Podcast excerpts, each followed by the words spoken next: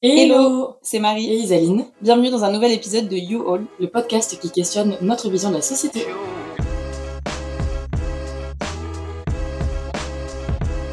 Hello Bienvenue dans ce nouvel épisode de You All.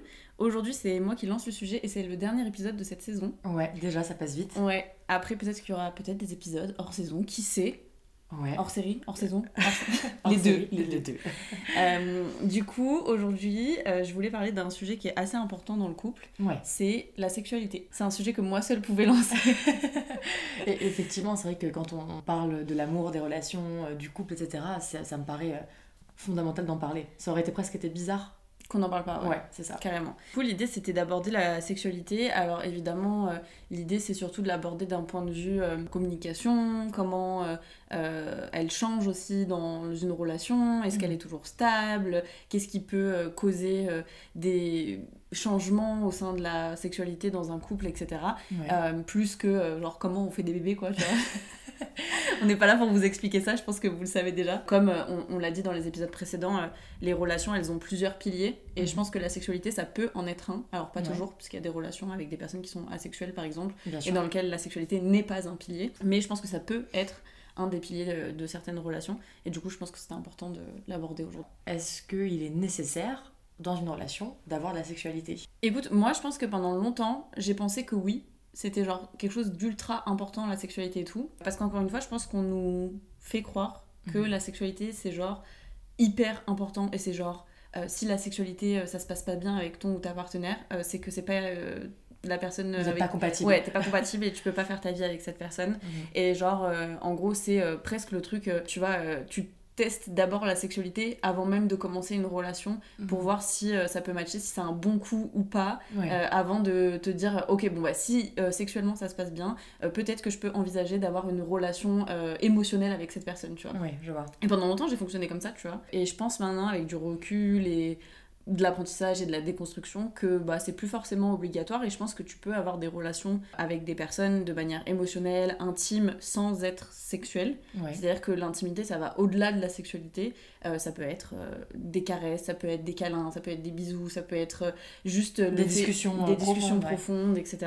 T'es pas obligé d'avoir une sexualité avec la personne avec qui tu partages ta vie. Preuve, hein, il y a des gens qui sont asexuels et qui ont pourtant des relations qui durent dans le temps, qui sont hyper saines, qui sont très solides, etc. Et pourtant, ils n'ont pas forcément de relations sexuelles avec leur partenaire. Et quoique ça peut arriver, il y a des personnes sexuelles qui ont des relations sexuelles avec leur partenaire par envie de leur faire plaisir, etc. sans forcément ou, très, ou peu de relations sexuelles. En tout cas, pas autant que ce que la société euh, considère comme normal dans un couple, tu vois, avec des gros guillemets sur le mot normal. Et, je pense que du coup, tu peux avoir une relation euh, amoureuse, euh, intime avec quelqu'un sans avoir de la sexualité derrière. Et ce terme intime, il est bien amené parce que ça me fait réfléchir à des, des choses que peuvent souvent me dire des personnes que j'accompagne quand on parle de sexualité justement. Enfin, il y a souvent ce rapprochement entre la sexualité et l'intime qui dit que euh, bah, une relation euh, sexuelle c'est forcément quelque chose de très intime, de très profond, qui nous laisse être forcément vulnérable. Mm.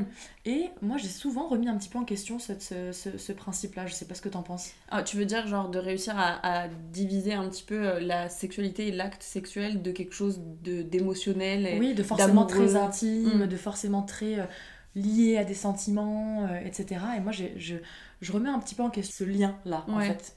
Je vois ce que tu veux dire. Ah, moi, j'ai beaucoup de mal à faire ça. Genre, euh, pour moi, euh, j'ai du mal à me dire que je pourrais relationner sexuellement avec quelqu'un dont je m'en fous complet, mhm. tu vois. Genre, je dis pas que j'ai besoin d'être amoureuse ou que j'ai besoin d'avoir des sentiments pour la personne, etc. Mais simplement, euh, j'ai besoin d'avoir une attache un petit peu à cette personne, d'être attachée, d'avoir des accroches, tu vois, avec cette personne, que ce soit dans des discussions, dans des petits moments qu'on passe, etc. Avant, après, enfin voilà. Mais j'ai vraiment du mal à me dire, genre, juste, c'est complètement séparé. Mais après, je pense que c'est euh, une manière de fonctionner et qu'il y en a plein d'autres et qu'il y a des gens qui sont grave capables de faire cette distinction et de dire euh, bah je peux avoir des relations sexuelles avec quelqu'un pour qui euh, j'en ai vraiment rien à faire de cette personne, tu vois. Il y a un terme qui résume ce que tu viens de dire, c'est ça s'appelle la demi-sexualité. En fait, la demi-sexualité, c'est les personnes pour lesquelles il faut nécessairement avoir une accroche sentimentale à mm. plus ou moins grande échelle avec la personne pour ressentir euh, un désir sexuel, une attirance physique. Ça s'appelle la demi-sexualité. Du coup, je suis possiblement demi-sexuelle. Ouais. C'est ça que t'es en dire. Bah, potentiellement, en tout cas. Après, effectivement, je pense que c'est important de questionner ce lien-là. Tout, euh, je pense, nous, en tant que personnes assignées comme femmes ou perçues comme femmes dans la société, on a vraiment euh, des injonctions de ouf sur la sexualité, tu vois. Sur euh, ce qu'on doit faire, ce qu'on doit pas faire, ce qui va te rendre une fille bien ou une fille pas bien, tu vois, ce genre de trucs. Et du coup, je pense que c'est intéressant parce que c'est vraiment un lien qu'on nous a un peu formaté à avoir, tu vois, de de toute façon, euh, tu feras l'amour qu'avec des gens que t'aimes et avec qui tu finiras ta vie. Puis, et puis une, femme qui va, ou une personne assignée comme femme ou perçue comme femme dans la société qui va avoir des rapports sexuels, on va dire, sans forcément d'attache, sans forcément de sentiments, elle va être beaucoup plus facilement jugée, catégorisée. Ouais, c'est ça. Mm. Et du coup, je pense que c'est important de questionner ce lien, surtout pour les personnes qui sont perçues comme femmes dans la société, parce que on a un max d'injonctions sur la sexualité mm. euh, que les personnes perçues comme hommes ont peu ou pas, tu vois, on va mm. pas se mentir.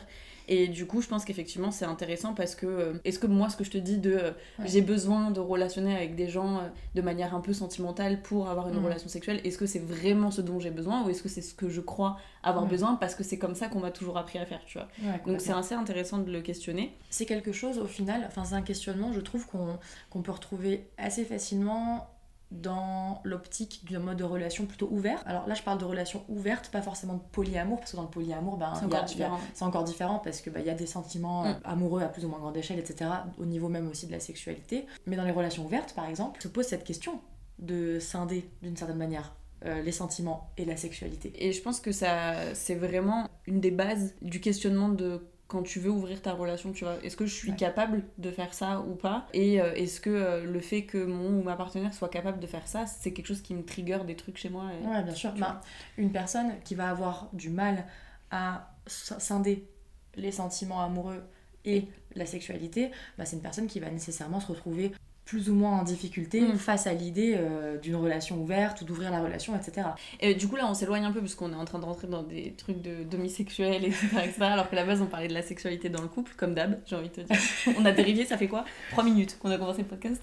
C'est bien, c'est bien. on a déjà dérivé. Ah bon euh, L'idée, c'était, euh, moi, j'avais une question. Est-ce que toi, tu penses que la sexualité, elle est importante dans le couple? Je pense que la sexualité, elle est importante si on a décidé qu'elle était importante et pour soi et pour la relation. Tout comme il y a des personnes qui n'accordent pas une grande importance à la sexualité, bah pour ces personnes-là, la sexualité, elle n'aura pas ou peu d'importance dans la relation. Là où ça risque de poser peut-être une difficulté ou du moins un besoin de communiquer et d'ajustement, c'est quand le rapport à la sexualité va être différent mm. entre les partenaires. Si voilà, j'ai euh, deux partenaires avec un partenaire qui, euh, par exemple, a beaucoup de libido, a un grand euh, désir sexuel, a, aime en fait euh, la sexualité, etc. Et que je prends bah, un autre partenaire qui a pas forcément beaucoup de libido, n'accorde pas une grande importance au sexe, etc. Ben, comment faire fonctionner en fait la mm. relation? Et ça, c'est une vraie question. C'est-à-dire comment est-ce qu'on peut réussir à trouver un terrain d'entente entre des partenaires qui ont par exemple une énorme différence de libido ou un gros écart, un gros décalage dans euh, le rapport à la sexualité et dans même le besoin en fait de sexualité. Mm. Est-ce qu'il y a des solutions? C'est une vraie question. En fait, je pense que tu vois, ça va même plus loin, c'est que pour moi, on a tendance à vouloir que euh, au tout début des relations, tu vois, comme je te disais, en mode euh, un peu genre euh, tu couches avec la personne et euh, bon bah c'est un bon coup alors du coup j'essaye un truc avec lui ou elle tu vois. Et je pense qu'en fait c'est même plus que ça c'est à dire qu'au lieu de savoir si la personne elle est bien au lit ou quoi tu vois parce qu'en vrai ça ça s'apprend on va pas se mentir il y, a, plein de tutos sur internet pour apprendre des trucs géniaux voilà bref. Mais tu vois c'est de se dire genre est-ce que justement nos envies elles sont compatibles plus que est-ce que la manière qu'il a de relationner dans une relation sexuelle me convient? C'est plus genre est-ce que nos envies, elles sont les mêmes? Est-ce que nos désirs sont les mêmes? Est-ce que nos libidos sont les mêmes, etc. Pour savoir, en fait, dès le début, à quoi tu t'attends aussi sur, euh, sur cette partie-là. Et pouvoir en discuter très rapidement et pouvoir mettre en place des choses aussi très rapidement.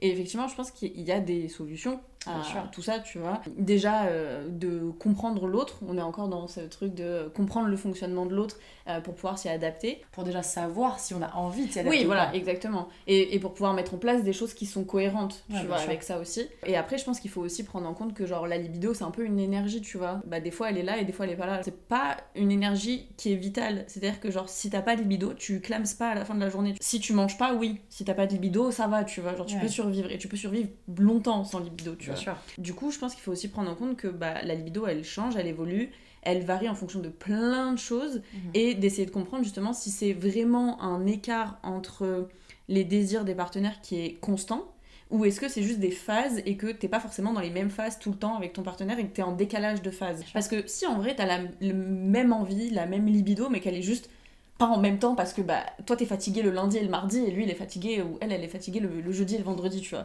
Bon bah ça laisse plus que le mercredi tu... Mm. mais genre t'es en décalage de phase tu vois. Et du coup je pense que ça c'est important de capter ça aussi. Est-ce que c'est vraiment un écart qui est constant et qui est comme ça parce que on a des différences de désirs réels tu vois? Mm. ou est-ce que c'est juste que on a plus ou moins les mêmes désirs mais euh, on n'est pas du tout en phase? C'est hyper intéressant ce que tu dis et du coup pour moi, le, constat, c'est qu'il y a à la fois des facteurs internes et externes qui impactent la libido. Les facteurs internes, bah, c'est juste la structuration de l'individu, je pense notamment aux personnes asexuelles. Donc du coup, voilà, c'est vraiment quelque chose qui est lié à l'intériorité. Et ensuite, il y a des facteurs externes qui vont être liés à l'environnement en fait. Et là, mm. c'est là où tu disais, bah, des facteurs externes, ça peut être, ben, euh, cette semaine-là, j'ai beaucoup de stress par rapport au travail. Euh, là, ça fait deux mois que je suis fatiguée parce que euh, j'en sais rien. J'ai adopté un chien et du coup. et quand il y a un mélange de facteurs internes et externes, ça peut énormément impacter la libido qui, comme tu l'as dit, est une énergie en fait. Et en fait, je vais reprendre une idée que Edwige, qui s'appelle Wiku sur les réseaux sociaux, elle, utilise beaucoup et que je trouve hyper parlante. Et d'ailleurs, si vous voulez vraiment vous éduquer sur la sexualité, allez checker son compte. Il est incroyable et Edwige est incroyable. et euh, petite déclat Edwige. en gros, Edwige, elle explique que genre ton énergie de libido, c'est un camembert. Et que vu qu'elle est pas vitale, en gros, dès que tu vas utiliser de ton énergie pour faire autre chose euh, qui est stressant ou de la vie quotidienne, en gros, ça va enlever du camembert. Donc par exemple, tu te lèves le matin, ta libido, elle est au max. Tu vas avoir tous tes trucs du boulot à penser, ça t'enlève un quart du camembert. Euh, tu vas avoir les courses à aller faire, ça t'enlève encore du camembert. Tu vas avoir les enfants à aller chercher à l'école. Et en plus de ça, il y en a un qui a trouvé son pantalon et du coup, faut aller lui racheter des pantalons. Et encore ça. Et tu vas rentrer et ton cœur euh, il aura pas fait la lessive que tu lui as demandé de faire, donc ça va encore te prendre la charge mentale. Et nana, et nana. Et en fait, à la fin de la journée, si mm. si t'as trop de trucs externes qui sont venus prendre de ton énergie, bah en fait, t'as plus de libido. En fait, genre, t'es, rincé de ta journée, genre, il y a plus de la place, tu vois. Mm. Ou alors, il y en a très peu. Et je trouve que cette image, elle est hyper parlante parce que, effectivement, tu sais, on a l'impression souvent que, genre, les femmes ont moins de libido que les hommes. Non. Mm. Les meufs, elles ont juste plus de charge mentale que les hommes. Et du coup, bah, en fait, leur camembert, il est genre plus vide que celui des mecs. Je trouve que c'est ultra parlant, tu vois, de se dire, ok, qu'est-ce qui dans ma journée ou dans ma semaine ou dans mon mois vient manger ce camembert là et du coup m'enlever l'énergie nécessaire pour avoir de la libido si j'ai envie d'avoir de la libido. Et ça questionne effectivement, et moi c'est quelque chose dont je parle souvent avec les personnes que j'accompagne, le rapport aux différents environnements dans lesquels mm. on évolue. Il y a trois types, on va dire, d'environnements. Il y a les environnements qui sont facilitants, les environnements neutres et les environnements aggravants par rapport à un facteur ou à une problématique. C'est-à-dire qu'effectivement, un environnement facilitant par rapport à, mon niveau d'énergie, ça va être un environnement dans lequel je me sens bien, un environnement calme, un environnement qui ne me provoque pas de préoccupation, facilitant. Un environnement neutre, c'est oui, j'en sais ni rien. Ni plus ni moins, quoi. Ni plus ni moins. Et puis les environnements aggravants, bah, ça va être par exemple, j'en sais rien, le boulot. Imaginons que le boulot, euh, ça se passe pas bien, je fais trop d'heures sup, euh, ça se passe pas bien avec ma hiérarchie, etc. Bah, c'est un environnement aggravant parce qu'il va me drainer, drainer, drainer mon énergie. Mm. Et c'est hyper important de questionner les différents environnements dans lesquels on évolue, comprendre que bah, s'il y a plus d'environnements aggravants que d'environnements facilitants ou autre, bah, c'est qu'il y a clairement un déséquilibre en fait au niveau de différents environnements de vie et qu'il faut réussir à trouver des solutions et à remettre ça en question. On peut changer notre rapport à nos différents environnements. Et si besoin, on peut trouver des solutions pour s'extraire d'environnements aggravants, pour nourrir plus des environnements facilitants et d'avoir de temps en temps des petits environnements neutres pour juste Ouais, poser. Des petits sas, quoi. Ouais. Ok, trop bien. Je connaissais pas ces trois trucs-là. Ben, en fait, euh, je, je, je, sais pas si ça existe ou si c'est moi qui l'ai inventé, honnêtement. Mais euh, ça, en tout cas, ça, ça reprend, a du sens. Ça, ça, reprend, on va dire, plein de, de, de, concepts et de choses dont on peut parler en, en psychologie. Et effectivement, euh, on existe toujours dans l'environnement. Hmm. On peut jamais s'extraire de En vrai, ça a du sens, tu vois. Et genre, c'est, au moins, c'est clair, tu vois. Ça, ça met dans des petites boîtes comme ça les trucs et au moins, c'est facile à, à se repérer. Et donc, c'est hyper important de questionner. Hmm. nos rapports à nos différents environnements. Carrément. Et après, je pense que tu vois, euh, on en revient toujours à cette communication dans le couple, mais du coup, pour vraiment revenir à la sexualité dans le couple, je pense que c'est intéressant de régulièrement, un petit peu comme on l'a dit pour la souffrance du partenaire, etc., c'est de faire des check-up en fait, tu vois, genre de soi-même et de l'autre, de se dire, ok, euh, là en ce moment, comment je me sens par rapport à ça, machin, etc et de poser la question à l'autre. En ce moment comment tu te sens par rapport à ça? Est-ce que t'es bien? Est-ce que t'es pas bien? Est-ce qu'il y a des choses qui vont pas? Etc pour comprendre aussi le pourquoi du comment. Parce que je pense que c'est quelque chose qui peut vite être très clivant dans un couple quand tu communiques pas autour de ta libido de tes envies de tes désirs etc parce que si par exemple dans un couple t'as un partenaire qui a pas du tout envie en ce moment parce que bah X ou Y raison, euh, mais qui le communique pas à l'autre, l'autre peut avoir tout de suite cette sensation de euh, c'est euh, qu'il me qu'il ou elle me désire plus je suis plus attirant ou Mm. attirante il m'aime plus elle m'aime plus entrer dans un truc de questionnement un peu genre De non-dit. en fait. de ouais de non dit et, et, et je pense que c'est très vite quelque chose que tu ramènes à toi la sexualité Bien sûr. tu vois beaucoup plus que plein d'autres sujets. Euh, genre par exemple si mon partenaire ou ma partenaire elle est énervée bon bah je peux me dire qu'elle est énervée contre autre chose Ouais. Si elle me désire plus tout de suite je vais me mettre Si j'ai l'impression en tout cas qu'elle si j'ai voilà, j'ai si j'ai l'impression je vais tout de suite moi me mettre en cause. Et je pense que ouais c'est un sujet sur lequel on se remet vite soit en cause plutôt que de remettre en cause les, les facteurs externes alors qu'en vrai les facteurs externes c'est genre principalement ce qui fait que notre libido elle, elle change. Le deuxième versant de ce que tu es en train de dire, et qui pour moi est aussi fondamental, et qui me fait dire qu'il faut parler de libido à votre ou vos partenaires, partenaires, et il faut parler de votre rapport à la sexualité avec votre ou vos partenaires, c'est parce que ça implique le consentement. Et si je n'arrive pas à dire à mon mes partenaires que j'ai pas de libido en ce moment et que je me sens coupable par exemple de du coup manquer de sexualité avec mon partenaire, ça va m- ça peut m'amener à accepter entre guillemets des rapports euh, sexuels sans envie, sans consentement véritable, sans consentement éclairé et sans consentement euh, enthousiaste. enthousiaste. Et bah honnêtement euh, ça C'est pas ok. c'est pas ok Mm. et ça questionne encore une fois l'idée bah, euh, d'agression sexuelle etc donc euh, c'est pas anodin en fait même Mm. si la sexualité n'est pas toujours considérée ou perçue comme quelque chose d'intime c'est quelque chose qui met par contre toujours en jeu votre intégrité physique et psychique ouais oui et donc votre consentement et donc le consentement. Donc il faut parler de votre Mm. libido à votre partenaire, il faut parler de sexualité dans la mesure de ce que vous êtes capable de dire et dans votre prisme à vous, avec vos mots à vous, avec vos moyens à vous. Mais vu que ça implique quand même quelque chose de si important qu'est le consentement, pour moi ça me paraît euh, quand même fondamental de Mm. pouvoir en parler. Oui, et je pense que du coup, c'est aussi euh, fondamental de gérer sa frustration quand l'autre n'a pas envie, quand l'autre n'a pas le désir, etc. Et de mettre en place des choses pour pallier à ce manque qui peut être ressenti de l'autre côté, etc. Quand par exemple euh, le- la baisse de libido d'un des partenaires dure très longtemps, ça, tu peux ressentir un manque, tu vois. euh, Et qu'est-ce Euh, qu'on peut mettre en place du coup comme, comme solution? Masturbez-vous Ouais, Euh, en vrai, y- déjà, y a- déjà, je pense que ça, c'est aussi un gros sujet hein, dans la sexualité du couple, c'est la masturbation. Et c'est euh, arrêter de penser que la masturbation, c'est tromper son partenaire. Euh, arrêter de penser que parce que tu te masturbes, tu ne désires plus l'autre. Encore une fois, il y a une- un, un énorme fossé, je trouve, entre l'éducation à la sexualité pour les hommes, tu vois, les Mhm. personnes perçues comme hommes, et les personnes perçues comme femmes. Un mec qui se masturbe, c'est genre normal. Les meufs, c'est plus en mode genre, non, mais attends, je vais le tromper si je fais ça, nanana. Mhm. nanana.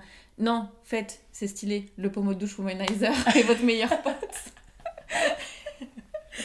Après, je pense qu'il y a aussi. Et pour les personnes qui n'ont même pas forcément la libido pour, euh, pour se masturber. Non, mais moi je parle de ceux qui du partenaire qui a envie, Ah, mais qui, mais dont son partenaire lui n'a Ah pas oui. envie. Genre que tu Ok. peux faire, bah t'es tout seul, fais des trucs quoi, tu vois. bien Amuse-toi tout seul, découvre-toi, euh, découvre ton corps, etc. Après, je pense que du côté du partenaire qui n'a pas euh, l'envie et qui est dans une phase descendante de la libido par exemple, il y a plein de choses qui peuvent être mises en place. Déjà, prendre du temps pour soi et genre dormir, se reposer, se Recharger déstresser, ton énergie. Exactement, recharger ton énergie déjà. Ensuite, il y a plein de solutions naturelles qui boostent un peu la libido, genre des plantes, euh, des trucs comme ça, tu sais, des petites huiles à base de Mm. plantes qui vont venir un peu booster ta libido si on en a envie, tu vois, Mm. parce qu'on a, on a le droit de pas avoir envie d'avoir de la libido. Bien sûr, vois. complètement. Et après, il y a plein de petites choses aussi à mettre en place de manière générale, en vrai, euh, pour une sexualité ou en tout cas une intimité dans le couple.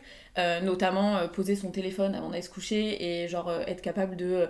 je sais pas, tu le laisses à l'entrée de la chambre, tu vois, ton Mhm. téléphone. Et en fait, genre, le lit, c'est un endroit où bah il y a de l'intimité.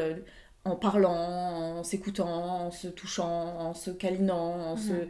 Voilà, juste en étant là l'un avec l'autre, en, en- le pot à pot aussi. Ouais. Donc dormir à poil, j'adore dormir à poil. Déjà, c'est super agréable dans un lit, genre. Et en plus, ça veut dire que tu peux faire du pot à pot avec l'autre. Et le pot à pot, en vrai, on en faisait de ouf quand on était bébé avec nos mamans. Ouais. Et ça a vraiment Pas que les un... mamans, du coup. Ça, Ah oui. Pas forcément avec les mamans, avec, on va dire, les figures d'attachement principales, quoi. Exactement, très binaire dans mes, dans mes représentations encore, Ah, ça, c'est mais normal. effectivement. Ouais, on, on en faisait beaucoup euh, quand on était bébé. Et parce que ça a un vrai impact euh, sur les hormones, la libération euh, d'ocytocine, etc. Tu vois, genre Mm. l'hormone du bonheur. Mm. Et, et du coup, c'est ultra important. Et ça peut être vraiment euh, quelque chose de reconnectant avec son, sa partenaire. C'est déjà des choses qui peuvent être mises en place assez facilement. Ouais. Et si vraiment, on, on- je pense, on rencontre un, un problème qui dure, enfin, qu'on considère comme un problème qui dure dans le temps, il y a aussi des professionnels de santé qui sont Ouais, là pour euh, aider, des psychologues, des sexologues, euh, la thérapie de couple aussi, parce que ça peut être juste lié à euh, des problèmes autres du couple qui font que ça Qui impacte la qui impacte la sexualité, sexualité. Et un sexologue ou un thérapeute de couple, ça peut être hyper pertinent aussi dans ces Ouais, situations-là. Complètement. Il faut vraiment pas hésiter à, à se faire accompagner. En fait, quand, Mm. on sent que, quand on sent que notre cheminement a des limites et qu'on est bloqué, qu'on est figé, n'hésitez pas à vous faire accompagner dans la mesure euh, de, de, de vos moyens. Il y a toujours des ressources, même si c'est pas des thérapeutes, ça peut être des livres, ça peut être des Ouais. podcasts, ça peut être des comptes sur les les- réseaux sociaux. Il y a tellement de contenu qui existe aujourd'hui grâce à, aux médias et à Internet qu'il y a toujours des solutions. On pourra essayer peut-être de vous en mettre en ressources euh, Ouais. dans le- la description du podcast. Ouais, carrément. Et pour moi, ce que tu viens de dire, ça me fait penser à quelque chose aussi que je, que je questionne, c'est la pression à la sexualité dans Mhm. l'intimité. C'est-à-dire que ça m'est déjà arrivé en discutant avec des personnes que j'accompagne, et même pas forcément avec des amis ou autres, d'avoir toujours ce sentiment qu'il peut y avoir une pression à la sexualité dans l'intimité. C'est-à-dire que les personnes vont se dire Ah, mais si je commence à aller câliner euh, mon, ma partenaire, euh, elle va penser que ça veut dire que je veux avoir un rapport sexuel, mais du coup, si j'ai pas trop de libido, bah du coup j'ose pas aller lui faire euh, des câlins ou des bisous ou des caresses parce que bah, j'ai peur que ça se transforme en une interprétation de je veux initier un rapport Mm. alors que j'ai pas envie et donc du coup c'est des personnes qui vont s'empêcher plein de formes d'intimité qui ne sont pas sexuelles en fait de base mais qui sont associées à la sexualité et pour moi cette pression à la sexualité qui est omniprésente en fait dans euh, les relations bah, ça peut être un problème pour justement tout ce que tu viens de dire pour cette reconnexion à l'intimité en fait qui de plein de manières différentes n'a pas forcément à être sexuelle Non, et je pense qu'effectivement, il y a vraiment ce, ce truc-là. Je capte très bien ce que tu dis, Mm. dans le sens où, euh, bon, pendant beaucoup de mes relations euh, précédentes, j'ai vraiment eu cette, euh, ce truc de, bah, j'avais pas forcément euh, euh, autant de libido que mes partenaires parfois, etc., pour euh, X ou Y raison, en général, parce que je travaillais beaucoup trop. Mm. Et, et, et en fait, j'avais toujours ce truc de, effectivement, si je me disais toujours, ouais, mais en fait, si je vais pour faire un câlin ou un machin, bah, vu que ça fait longtemps qu'on n'a pas euh, couché ensemble, il va y avoir forcément ce truc où, à un moment, euh, il va vouloir passer euh, au, au step d'après qui est genre Ken, tu Mhm. vois.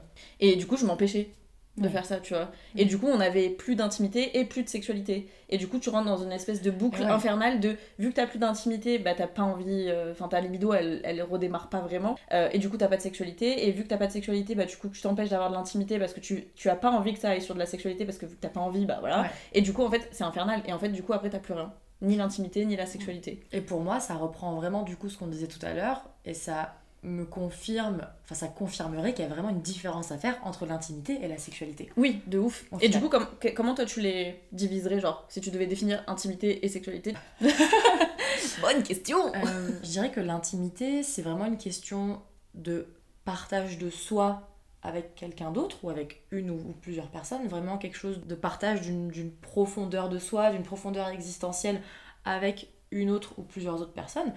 Et la sexualité, ben, c'est euh, des rapports sexuels, quoi.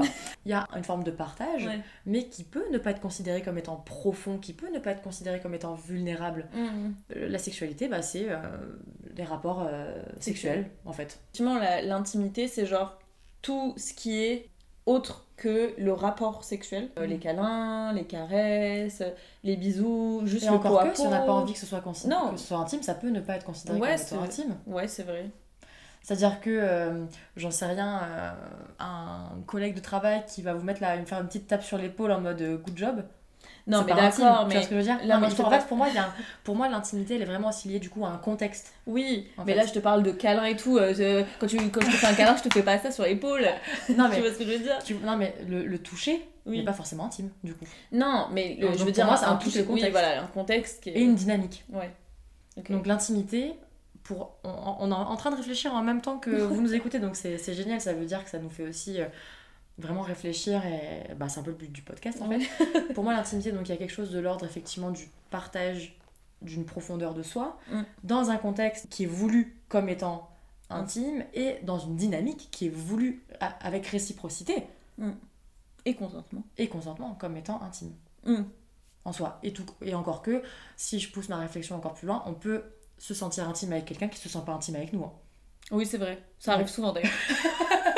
il, peut y avoir, il peut y avoir un manque de réciprocité dans l'intimité, c'est-à-dire que les dynamiques, malheureusement, parfois, elles peuvent être unilatérales. hein. Oui. Et du coup, Après- c'est pas du partage. Non, et du coup, je pense que là aussi, c'est-à-dire que au-delà de la communication sur la sexualité, la communication sur l'intimité que tu peux avoir avec les gens, elle est aussi importante Bien sûr. pour justement savoir comment se positionne l'autre et, et pouvoir adapter ou non, selon tes envies, ton niveau d'intimité avec ces personnes-là. Ouais, Euh, parce qu'effectivement, comme tu dis, euh, bah, quelqu'un qui se sent pas intime avec toi, euh, peut-être que tu n'auras pas envie d'être intime avec cette personne. Et tout comme tu, ça te dérangerait pas non plus. Exactement.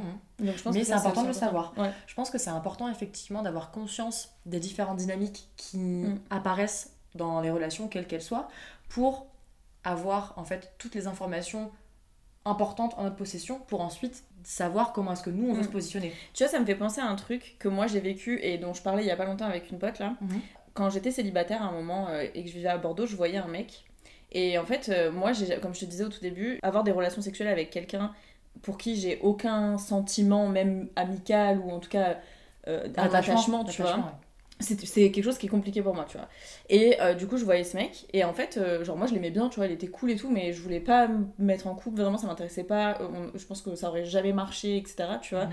Mais, genre, pour moi, genre, c'était cool qu'on puisse passer des moments autres que juste la relation sexuelle, tu vois. Mhm. Et en fait, ça m'est déjà arrivé de lui proposer de faire un truc, et de sentir que, genre, non, j'ai la sensation qu'il y a beaucoup de personnes considérées comme femmes qui ont un peu ce truc-là de, bah genre on aime bien faire des trucs avec nos partenaires en dehors de la sexualité pour justement de l'intimité, parce que c'est cool d'avoir de l'intimité avec des gens, mais que ça veut pas forcément dire que tu as envie de construire une Oui, relation l'intimité c'est ces pas, n'est pas égal à engagement en fait. Exactement. Forcément. Et je pense que à ce moment-là, moi, dans cette relation, j'avais pas le conscience que pour la personne en face, genre cette intimité c'était déjà trop Euh, et que lui c'est ok. se sentait pas intime à ce point-là avec moi parce que en fait pour moi c'était pas trop de l'intimité genre vas-y on va juste au resto tu c'est Mhm. sympa on partage un moment on partage des choses en vrai c'est de l'intimité tu vois Bah, ça dépend pour qui. C'est-à-dire Voilà. que si pour, pour toi, c'est peut-être pas vraiment une profonde intimité, mais peut-être que pour l'autre, c'était trop intime Ouais. pour qu'il ait envie en fait de partager ça dans, sa, dans son prisme à lui. en c'est fait. ça et du coup ça me fait penser à ça parce que je me dis mais à ce moment-là en fait je... enfin ça aurait été chouette juste qu'on se parle Ouais, clairement. mais bon euh, c'était il y a fort longtemps et la communication n'était vraiment pas mon fort non plus Et on en revient encore une fois à, à ce concept de confusion des langues que j'avais abordé dans un précédent podcast. C'est pas parce que on parle la même langue, qu'on emploie tous les deux, toutes les deux le même mot intimité, que ça veut dire la même chose en fait pour chacun chacune. Et selon moi, ça reste important de s'assurer en fait de ce qu'entend l'autre par intimité, de ce qu'entend l'autre par sexualité, de ce qu'entend l'autre par, euh, par euh, connexion, par engagement, par... Et si on n'a pas toutes ces infos-là, mais c'est la route vers euh, les quiproquos, les non-dits, les mauvaises compréhensions, vers les, les problèmes de communication, et au final vers des obstacles qui auraient pu être évités Mm. si ça avait été posé en fait euh, de prime abord. ouais ouais c'est clair non c'est clair L'intimité, ça veut pas dire la même chose pour chacun chacune, et c'est ok. Il faut juste pouvoir s'en assurer et voir à quel point il existe un décalage entre bah, le sens qu'on accorde à ces différents mots et concepts et dynamiques qui sont quand même hyper importantes dans les relations. Parce que le sens qu'on y accorde et le sens que l'autre y accorde, bah, ça va nous permettre de déterminer Mm. bah, les décalages existants et de déterminer si on a envie, en fait, de faire une part du chemin et d'avancer ensemble et de créer quelque chose ensemble. Ouais, c'est sûr. Je voulais revenir euh, sur le truc où tout à l'heure on disait euh, que tu pouvais avoir euh, des personnes qui ont bah, un petit peu genre un fossé dans leur désir et leur libido, etc. Euh, Est-ce que tu penses que c'est vraiment genre incompatible deux personnes qui ont des désirs ou des libidos qui sont vraiment différentes Ou est-ce qu'il y a des moyens quand même de relationner euh, ensemble Je pense que s'il y a vraiment un énorme écart au niveau de la libido et qui soit plutôt interne, Mm. c'est-à-dire euh, qui soit pas forcément lié à des facteurs euh, environnementaux ou très peu, selon moi, je pense pas que ça puisse être fondamentalement compatible dans le cas d'une relation exclusive. Ouais, c'est ce que j'allais dire. Dans le cas d'une C'est relation le point où je exclusive. voulais arriver. Et je pense qu'effectivement, quand on est dans une relation avec un ou une partenaire qui a beaucoup beaucoup de libido et un ou une partenaire qui a très peu, voire pas vraiment de libido, pour moi, il y a, alors déjà, et ça c'est hyper important de le dire, dans cette dynamique, imaginons qui existe dans une relation exclusive, ça n'est jamais à la personne qui a peu de libido de faire des efforts. Mm. Parce que là, ça rend le consentement. D'un point de vue éthique et moral, c'est beaucoup plus admis selon moi d'être de gérer sa frustration plutôt que de rompre son consentement. Donc pour moi, à ce niveau-là, il n'y a pas photo. Alors peut-être que vous n'êtes pas d'accord, c'est intéressant d'en débattre en tout cas. Euh, euh, mais si vous n'êtes pas d'accord avec le fait que le consentement c'est important, on va avoir des petits soucis quand même, vous et nous. Hein, non, mais ce que je veux dire, c'est que ça peut être sujet à, discussion.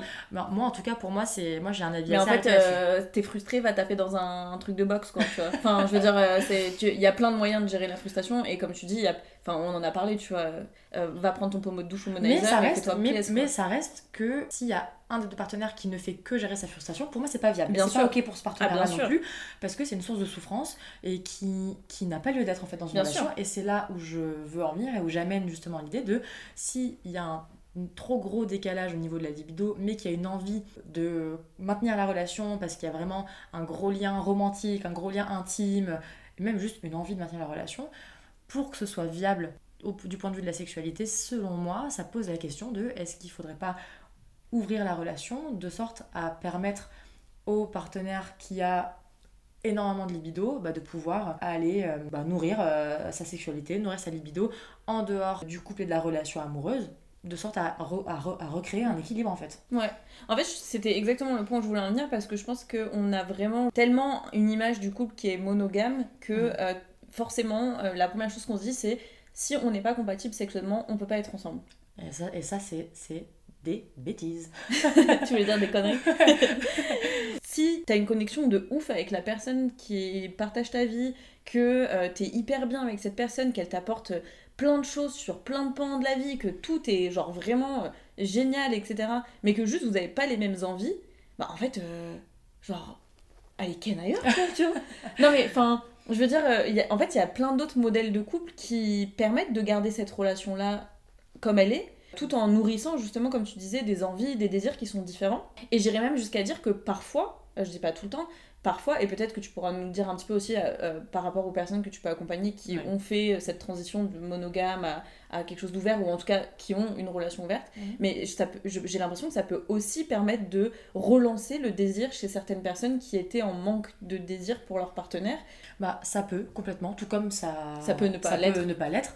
Mais effectivement, euh, dans une idée où euh, euh, la relation, on va dire, exclusive, monogame, peut facilement tendre à la routine, qui dans beaucoup de relations bah, abaisse la libido. Qui est très angoissante pour certaines personnes, par exemple. Et effectivement, le mode de relation ouvert est un mode de relation qui peut permettre, c'est pas toujours le cas, c'est pour ça que je parle un mm. peu au conditionnel, qui peut permettre de casser en fait la routine, de créer du changement en fait dans la sexualité, dans etc. Et ce changement ben, permet de retarder, voire de supprimer en fait l'effet routine. Encore une fois, je dis peu parce que c'est pas toujours le cas.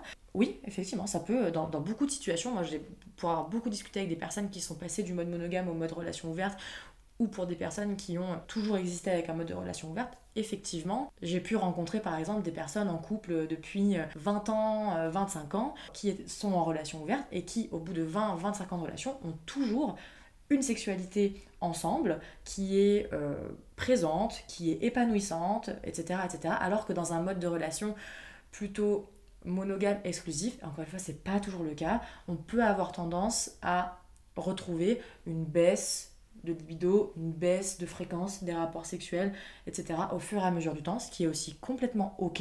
Mm. Encore une fois, c'est pas nécessairement un problème si on a, si on ressent pas que c'est un problème ou si on n'a pas envie que ce soit un problème.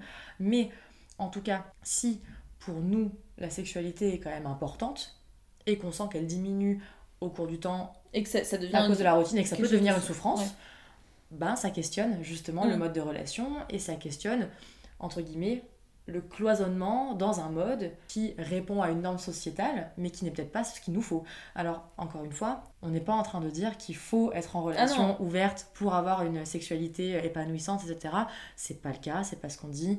Il y a des couples en relation exclusive qui euh, fonctionnent très très bien au niveau de la sexualité dans le temps, bien sûr, mais simplement, si il y a des écarts de libido dans la relation, ça reste important de questionner l'idée que c'est pas nécessaire que un ou deux ou plusieurs des partenaires souffrent en fait. Ouais, exactement. Souffrent pour maintenir le couple dans ce mode de relation. En fait, dans l'idée, c'est pas ok. C'est mm. pas ok de souffrir. C'est pas ok de souffrir pour ce genre de choses. C'est pas ok de faire des concessions jusqu'au point où en fait ça vient créer vraiment une souffrance dans notre euh, intimité, dans notre, dans notre système, et en plus une souffrance aussi dans le couple. Mm.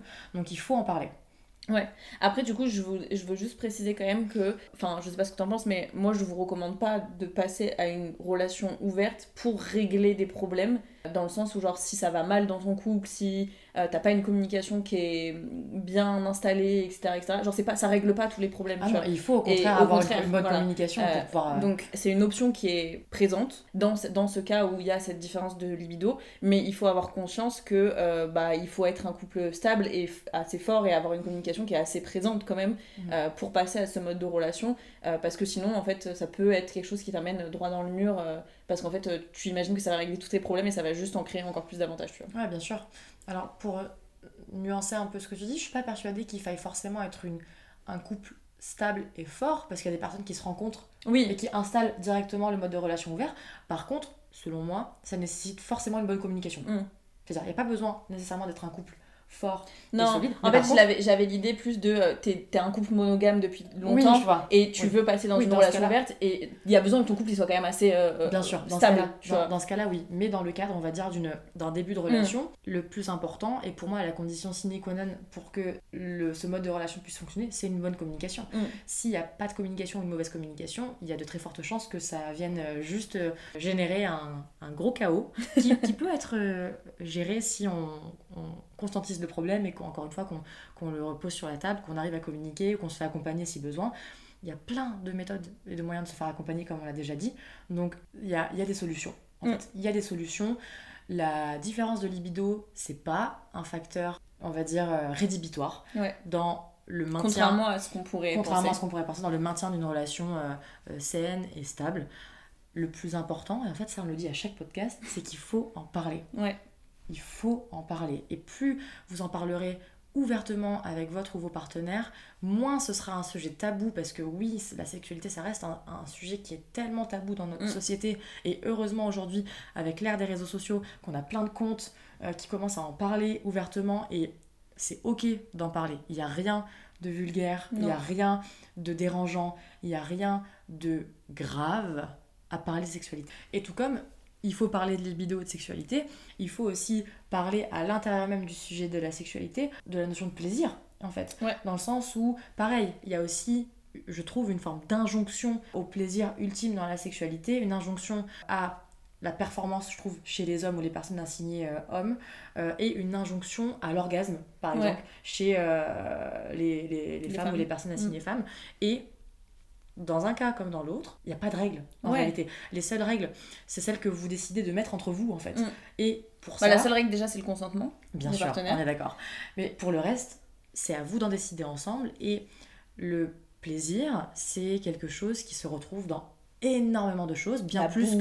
que bien plus qu'uniquement que dans l'orgasme ou bien plus qu'uniquement que euh, dans euh, la performance, la surperformance sexuelle plutôt du côté des hommes. Donc le plaisir aussi c'est un vrai sujet à l'intérieur même de la Mm. sexualité et tout le monde n'a pas la même façon d'avoir euh, enfin de ressentir du plaisir, tout le monde n'a pas euh, la même notion en fait Mm. du, du plaisir. Donc pareil, ça pour moi ça reste quelque chose d'hyper intéressant et important à, à- à- mettre sur la table à l'intérieur même du sujet de la sexualité. Ouais, parce qu'en fait, euh, socialement, on a été construit avec euh, le porno mainstream, tu vois. Ouais. Et effectivement, comme tu dis, dans cette représentation-là, on a l'injonction à la performance pour les hommes, tenir longtemps, tout le temps euh, être en érection, Mm. euh, euh, réussir à être le conquérant, Ouais. tu vois, voilà, de Mm. avoir plein de partenaires, nanana. Mm. Et euh, pour les femmes, c'est, euh, enfin vraiment l'image du porno, c'est genre à peine tu la touches du bout du doigt, euh, ah, elle kiffe, tu vois. Mais ça n'existe pas, ça, ça n'existe pas. La pénétration est mise euh, vraiment au centre Ouais, de, des relations sexuelles aussi, tu vois, dans ces représentations-là. Juste pour info, euh, je crois que c'est genre 74% ou 84%, je crois, des femmes euh, qui n'atteignent pas l'orgasme euh, avec juste une pénétration. Ouais. Genre, il faut une stimulation externe. Mm. Donc, enfin, genre, ça fait quand même beaucoup de femmes euh, par rapport à ce qu'on nous a montré, tu vois. Ouais, bien sûr. Et, et du coup, je pense qu'effectivement, il faut aussi déconstruire tout ce qu'on a appris, tout ce qu'on nous a montré, tout ce que, Ouais. toutes les représentations qu'on a pu avoir. Comme tu disais, je pense qu'il y a de plus en plus de comptes euh, sur les réseaux, etc., qui montrent d'autres manières de faire.